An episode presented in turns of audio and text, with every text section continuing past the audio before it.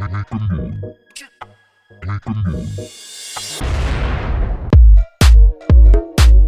んにちは。We Can Do It の時間です。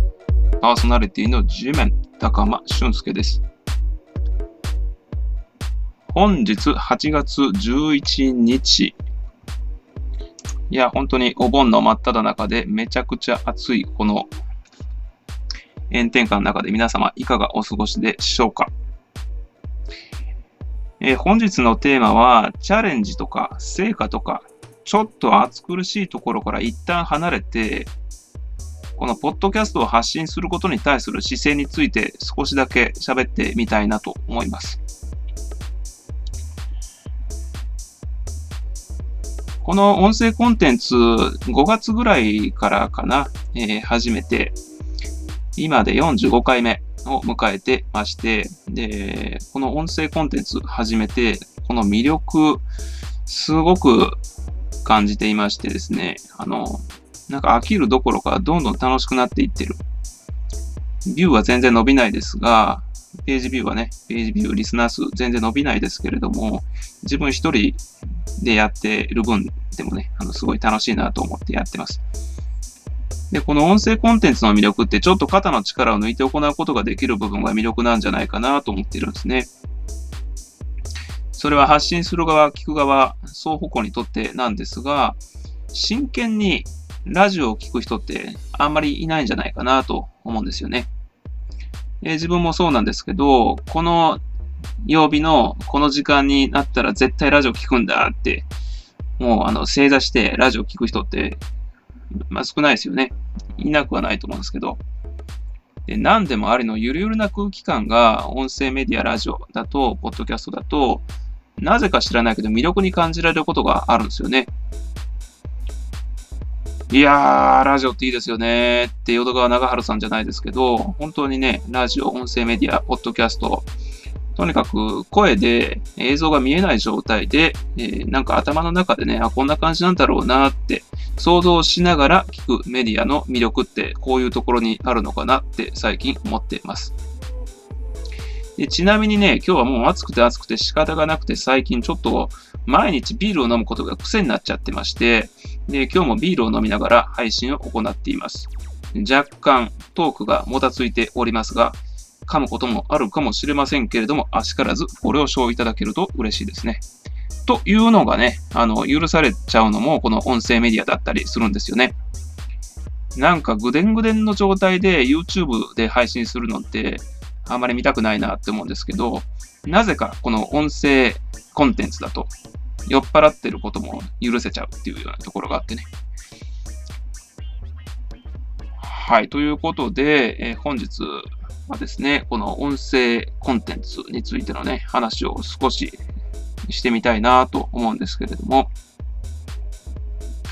何かを発信するっていうことは、これは音声に限らず、ブログとかね、YouTube、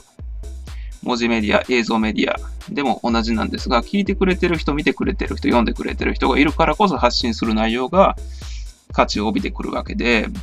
例えばこの音声コンテンツだと、リスナー、視聴者の方に何を届けたいのかっていうことがあってね、あの、あるからこそ続けていられるんだと思うんですけれども、私はどっちかというとそういう高尚なことはあんまり考えずに、当初は、なんかこれやりたいなって、音声コンテンツ面白そうだなっていうことを感じながら始めた。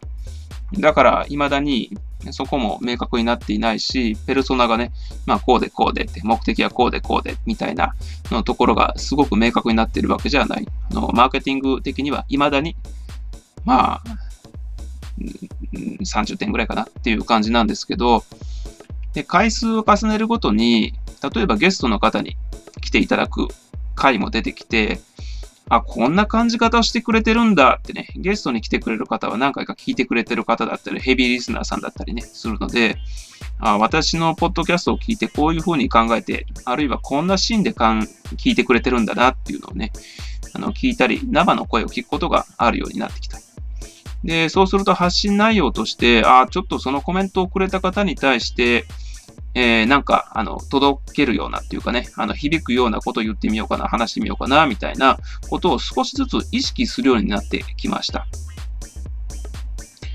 で、何かを発信するときに、曲でもそうなんですけど、リリース活動するときもそうなんですけど、一番辛いのが、世間からの反応が全くないことなんですよね。リリースしましたって言って、あ、いいねって、えー、いいねボタンを押してくれるで。これだけでも結構励みになったりするんですけれども、全く無反応だったりする。これが一番、あの、心を折られる。というところで、何かしらの反応があるっていうことはやっぱり嬉しいことなんですよね。本当に単純なことなんですけれども、で、今までちょっと私の中で癖のようになっていたのが、まだ見ぬ不特定多数のリスナーの方に届ける内容を必死でせっせこせっせこ考えてていた時期もあったんですよね。でも、目の前に聞いてくれてるリスナーの方に対して何かを届けるっていうか、あのその方に対するコンテンツをあの想像しながら、かえっと、発信するっていうことをね、少しずつ意識して、し始めたっていうところですかね。で、これこそが何かを発信することの醍醐味なんだろうなって最近気づきました。私はブログで SEO をものすごく頑張っていた時期があったんですが、はっきり言ってですね、この大したことないんですよ。SEO を頑張っても利益としては全然大したことがなくて、何も誇れるものはあまりないんですけれども、当時やっていたのは Google のトップ記事になるようなキーワードをめちゃくちゃ厳密に選んで、ライバルをチェックして、で、ここだったら隙間に入り込んで1位になれるかもみたいなところをね、探していくんですけど、キーワードの数もなるべく入れるようにしてね。で、自分がものすごい詳しいわけじゃないような領域の記事も、いろんなところから調べて書いてっていうことをしていた時期がありました。で、Google で検索して何かブログが引っかかった時に皆さん多分感じられると思うんですけれども、中にはね、すごく質の高い記事もあるんですけれども、ああ、多分いろんなところからの寄せ集め記事なんだろうなっていうようなね、ことを感じる方結構おられるんじゃないかなと思うんですよね。という記事を私も実は量産していた時期があります。で、この時は本当に楽しくなかったし、はっきり言って自分に対して後ろめたいなって思ってた時期があるんですよね。で、楽しくないので、なかなか続かないなっていうところがあったんですけれども、まあそこの、その時にね、あの私ずっと感じていたのが、幅広くページビューを集めるっていうことがつまんないなって思ってたんですよね。そのページを見てくれた方が、あの、どういうことを感じてんだろうっていうことを知りたいんですよ、やっぱり。あの、会話はできないまでも、どう感じたんだろうな、みたいなことをね、あの、間近に知りたいなとその時にはすごく思いました。で、ちょっと前までの私の中では、その、たくさんのページビューを集めるっていうところの感覚、抜けきれなかったなっていうことは思ってたんですけれども、まあ、今は、まあ最近かな。